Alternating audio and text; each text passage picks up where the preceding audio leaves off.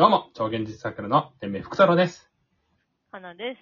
よろしくお願いします。お願いします。えー、もう3回目ということで、そうですね。ね、早いももので。う、ちょっと、最初の思ってたより、僕が想像してたよりめちゃくちゃ楽しくて。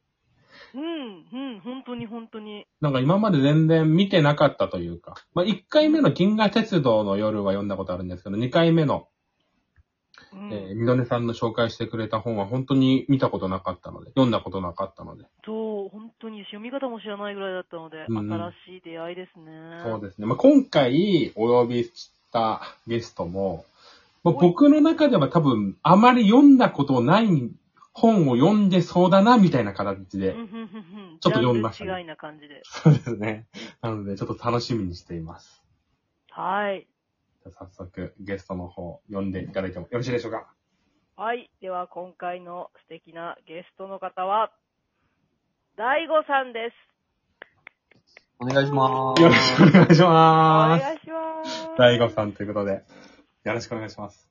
なんかやっぱり硬そう、硬そうっていうか哲学専攻で学ばれてるからうん。うんうん専門から考えたらね、全然こう、知らない専門書とか、うんうんその方面の本に精通してそうですもんね。そうなんですよ。あとなんかよ読んでる内容とかの視点も多分俺とは違えんだろうなっていう、うんうん、確かに。そんな感じで読読ませていただいたんですけど。で大悟さんってはい。結構本読んだりするんですか？意外とね、多分ね、思われてるほどしてないよ。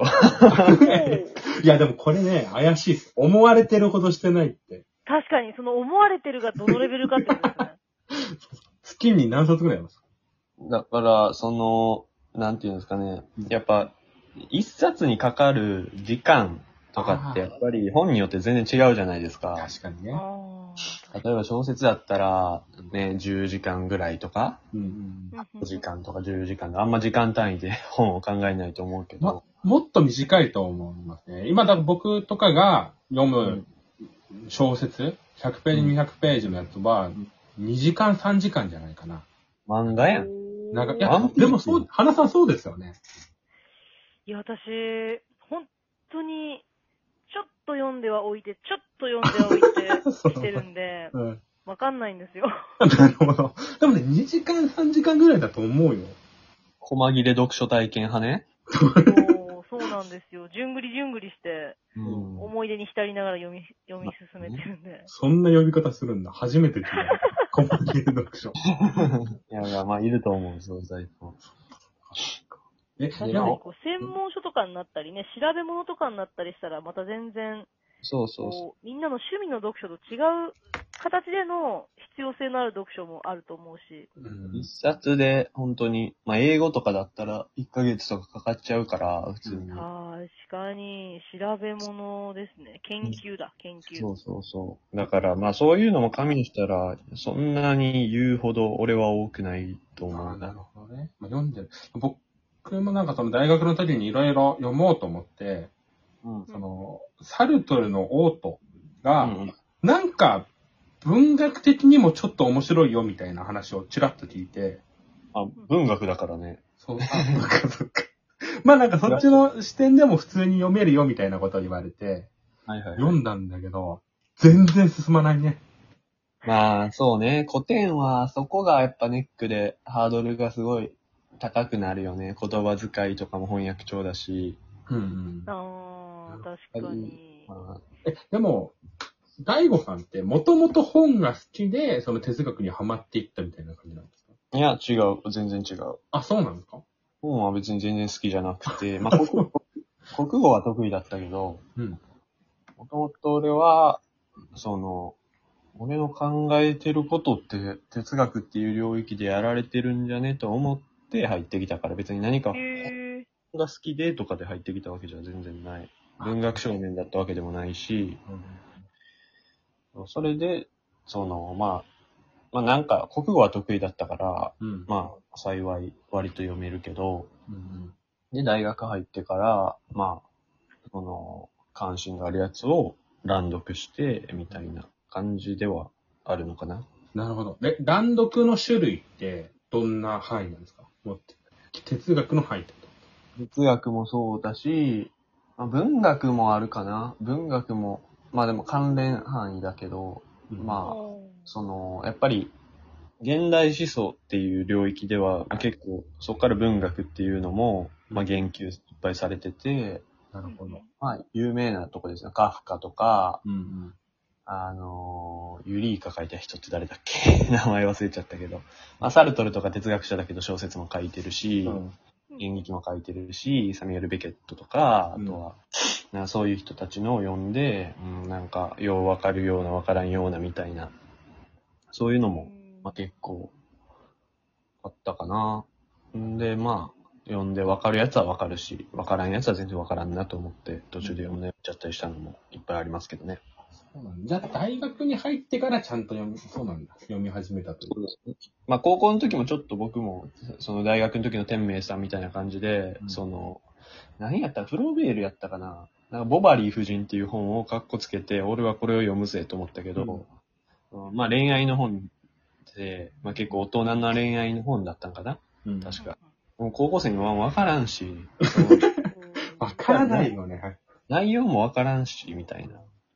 年齢的にも早すぎたかなっていう、なるほど。のとその知的レベルもそうやし、経験レベルもそうだし、うんうんあまたいつか挑戦するかもしれんけど、うん。ううん。うん。んまあでもそういう。確かに前まあのうん。イカルガの時にも天明さんがちらっとおっしゃったみたいに、その古典として今もなお学ばれ続けている本とかって、その教養知っておかないと歯が立たないというか、文字の羅列でしかないみたいなうん部分ってあると思う上に、その思想的な、哲学的な、まあ哲学者がいろんなものを書いたりとか昔は特にしてたと思うんですけど、うん。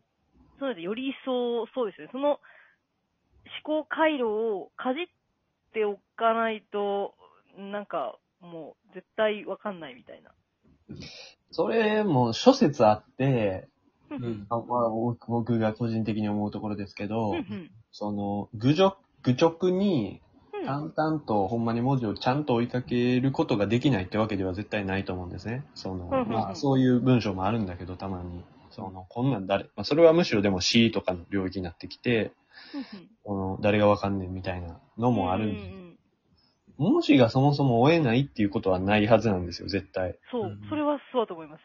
その意味はわからないわけじゃ絶対ないうんで、その、翻訳されているものが、日本語の古典とかやったらそもそも意味がわかんないとかもあると思うけどうん、うんだからなんか、あれなんですよ、その知的な負荷がかかっちゃうっていうのがやっぱ一番ハードルとしてあって、うんうんうん。そああ、なるの、ほど。何を、まあ俺とか今読んでる小説とかだったらすぐに言いたいこととか、あこういう表現がしたいんだっていうことも意図もうんうんわかるんだけど、その、意味はわかるけど、それが何なのかがわからないとか、スルスル入ってこないっていう、そういう負荷の度合いによって、まあ、結構、読みにくさっていうのが出てるんだろうなっていうかだからよ、時間をかければ本来読めないことは全然ないとは思うんですよね。時間をかけるうんっていうのは、例えば、僕なんかその、最近、オートが全然読めなかったんですよ。うんうんうん。これを読むようにするには、オートを何回も読むんですかそれとも、自分の他のジャンルとかをめちゃくちゃ読む、む時間の使い方がいいんですかね僕やったら、まあ一回、まあとりあえず意味わかろうがわからないが目は通す。うん。通した上で、ちょっと旅する。いろんな他の方例えばサルトルの入門書とか買ったりとか、そのフランスってど、フランス現代思想ってどんな問題を問うてたんだろうとか、いろんなとこ旅して、で、まあ、半年か一年ぐらい経って、まあ、なんかちょっと読んだし、まあ、もう一回読んでみるかと思うと、案外スラスラ入ってきたりする。あ、あと、もう一つ、そのさっき言ってたカフカの変身あるじゃないですか。うん。あれを哲学的っていうのはなんとなくイメージ湧くんですけど、僕初めて見た時は普通に面白いものとして読んでたんですよ。へえ、面白いと思ったんですか？面白いというか、まあその、あ楽しくはないけど、なんかその、ああ、なんかそのなんか、興味深いという意味で。そう、興味深いぐらいのうん。でも多分、大悟さんが読む視点とは深さが違うと思うんですね。いやいや、そんな、まあ、わかる。多分そうだと思うんだよ。それはに分。深さとかあんまないからね、言っとくけど。いや、だから、いや、目線が違うと思うんですよ。だってそれは、僕が10歳の時に見てるものと20歳の時で見てるものは違うと思うから、当然としてあると思うんですけど、で、その深さを得ようと思ったらどうすればいいと思いますか？深さを得ようと思うって言ったって別にないからね。だからその基準が。そもそもない派か。だって別にカフカの意図なんか聞いてもしょうがないしうん、聞くこともできないし、うん。うん。うんなんかでもその、なんていうの、やっぱ、その、関連書籍読んだら、あ、うんこんな読み方あるんだ、こんな読み方あるんだ、とかって言って。な俺が例えばなんか、その、もう俺も返信関連でいろいろ読んだのでは、うんその、ちょっと長い、長く長いにするけど、うん。その、変身、虫になって家族が、その、意外とそのまんまそれを受け入れるっていう描写うん。うん虫になって、グレゴール・タムザーが虫になって、家族は意外とでもそのまんま家族として扱うんだっていう、その淡々とした描写っていうのになんか着目した文章とかあって、ああ、そういう読み方あるんや、みたいなのはあありましたけどね、俺も個人的に。っとね、もっと深く聞きたかったんですけど、残り時間わずかになってしまったので、ちょっと紹介したい本の話に移っていきたいなと思います。では、え、紹介いただく本を教えてください。えーっとね、今日は川上美恵子さんのヘブンを話そうかなと思ってます。ちょっとね、古典の話を散々振った感じで、まさかの現代じゃねえかっていうのがあったりするんでまあこれも古典に通ずるのでなるほどねうん。そうだね。そこを聞聞いてみたいね。今はめちゃくちゃ気になったので、これが古典に通ずるっていうのは。うーん。なのでちょっと次回以降、皆さんではい。読んでみましょう。よろしくお願いします。はーい。よろしくお願いします。